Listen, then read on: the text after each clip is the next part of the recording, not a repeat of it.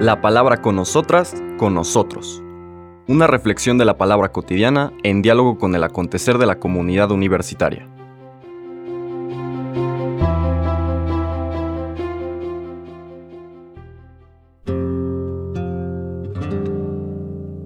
Hola, buenos días. Bienvenidas, bienvenidos a la palabra con nosotras, con nosotros. Hoy martes 26 de septiembre seguimos recorriendo la semana vigésimo quinta del tiempo ordinario.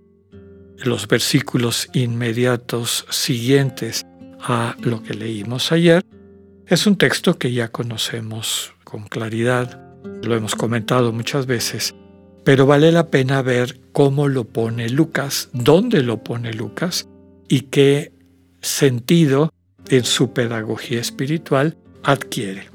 Son los versículos 19 al 21 del capítulo 8 de este Evangelio. En aquel tiempo fueron a ver a Jesús su madre y sus parientes, pero no podían llegar hasta donde él estaba, porque había mucha gente. Entonces alguien le fue a decir, Tu madre y tus hermanos están allá afuera y quieren verte. Pero él respondió, Mi madre y mis hermanos son aquellos que escuchan la palabra de Dios y la ponen en práctica. Palabra del Señor. La versión que tenemos de Marcos, como suele ser, recordamos que Marcos dedica más tiempo a los pormenores, elementos de las escenas del quehacer de Jesús y los otros dos evangelistas que toman como base el Evangelio de Marcos, pero lo enriquecen con dichos de Jesús tomados de aquella colección que se ha llamado en los estudios bíblicos la, la fuente Q o el documento Q, pues a lo mejor pensaban que eran demasiado largas estas descripciones y las acortan. Es el caso de Lucas, que la pone en el mínimo, ¿no? En aquel tiempo fueron a ver a Jesús, su madre y sus parientes, pero no podían llegar. Alguien le dice, por allá está tu mamá y tus hermanos y quieren verte. Y Jesús responde inmediatamente lo que ya conocemos, mi madre y mis hermanos son quienes escuchan la palabra de Dios y la ponen en práctica. Marcos extiende la escena, ¿no?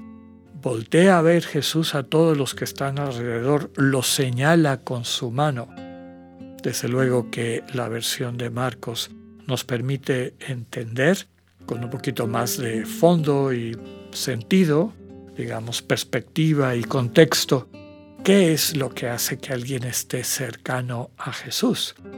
Desde luego que no es excluyente, ni mucho menos desde el inicio de nuestra fe, no excluye que la Madre de, Jesús, Nuestra Señora y los parientes de Jesús, pues eventualmente estuviesen dentro de esta categoría de quienes escuchan la palabra de Dios y la ponen en práctica.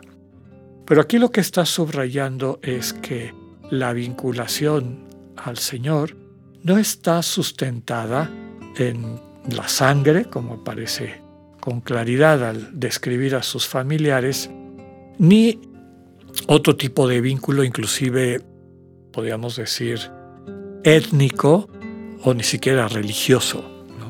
Lo que hace que seamos cercanos a Jesús, que seamos tan cercanos a Él y tan íntimos como es una madre para un hijo o los hermanos para cualquiera de nosotros, cuando menos en, en las familias sanas, en el reino, en este nuevo espacio que va creando Jesús, en diálogo y en co-creación con sus discípulos y discípulas, lo que nos vincula es otra cosa, es escuchar la palabra de Dios, que ya me han escuchado ustedes varias veces decir que es acoger la comunicación de Dios, porque a lo largo de nuestra historia, cuando se desdibujó el sentido existencial del Nuevo Testamento, tanto de los Evangelios como de las cartas y otros textos que lo constituyen, es decir, cuando dejó de ser un camino para una experiencia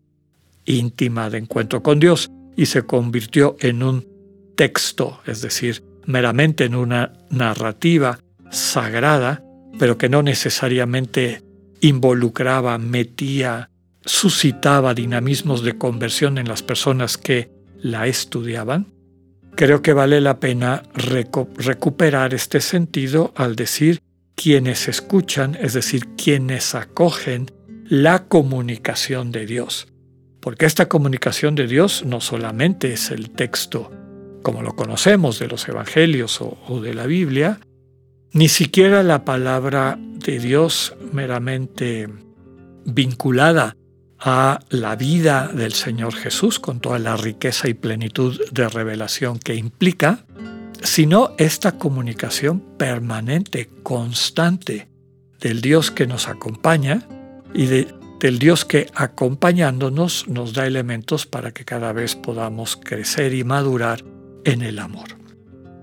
¿Quiénes viven vinculados a este Dios? ¿Quiénes son sus parientes? ¿Quiénes tienen esta intimidad? Quienes acogen su comunicación. Y la segunda parte, la ponen en práctica. Ya hemos dicho en varias ocasiones que eso que ponemos en práctica es lo que aprendemos. El Señor nos modela, Dios nos va modelando el sentido profundo del misterio de lo humano. Para entendernos, necesitamos abrir la conciencia, el corazón, para escuchar al Dios que se nos revela, que se nos muestra como es. Recordemos la experiencia fundante de Jesús en su bautismo. Este Dios que es un Padre bueno, Abba, tú eres mi Hijo amado, contemplarte es para mí una alegría. Es una alegría inmensa. Esa experiencia de encuentro con el Dios vivo, esa comunicación fundamental que el Señor recibe, se convierte en el centro de su predicación. Esa es la buena noticia.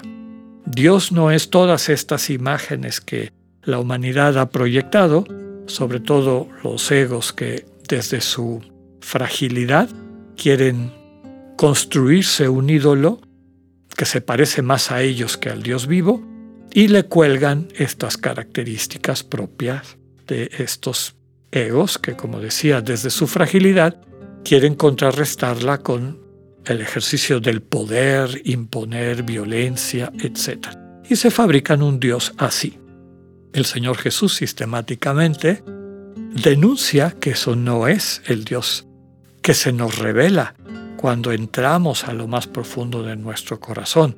Recordamos la parábola del sembrador que meditábamos ayer y desde luego también el texto de la luz que estamos llamados, llamadas a hacer en la medida en que acogemos esa comunicación de Dios y ahora lo que escuchamos.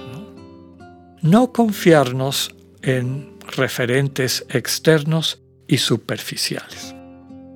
Un elemento importante que también nos ayuda a reflexionar es quiénes están cercanos a nosotros como cristianos y cristianas creyentes. Y la vida nos ha mostrado que muchas veces no son las personas que se dicen cristianos o que inclusive se consideran observantes, personas devotas, piadosas, porque digamos que su piedad, su devoción se parece más a una actitud religiosa farisea, de observancia de preceptos y demás, que ve a las demás personas con sospecha, que ve a las demás personas con desprecio y se consideran como los perfectos, las perfectas, etc. Esos están más lejos del sentido del Evangelio y de quienes comulgan con este Evangelio, quienes son madre y hermanos del Señor Jesús, que a lo mejor un ateo o una persona que no tiene una religión particular o pertenece a alguna, otra tradición religiosa, pero que tiene la misma sensibilidad que transmite el Evangelio. Quien ve el mundo con esta mirada amorosa, quien ve a sus hermanos y hermanas, especialmente a los más vulnerables, con amor y compromiso por aligerar sus vidas, por servirles, por amarles. Entonces, finalmente, quienes están cercanos al Evangelio, quienes están cercanas al Evangelio, quienes son aliadas, aliados del proyecto de Dios, no necesariamente tiene que ver con el epíteto o con la manera externa como la sociedad en ocasiones juzga, sino como nos invita el Evangelio, lo podemos entender por los frutos que den. Que tengan un buen día, Dios con ustedes.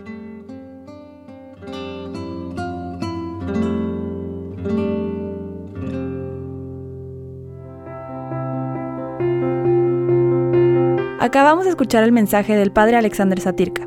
Escúchalo de lunes a viernes a las 8.45 de la mañana por radioiberoleón.com, a través de nuestra app gratuita para iOS y Android o por Spotify.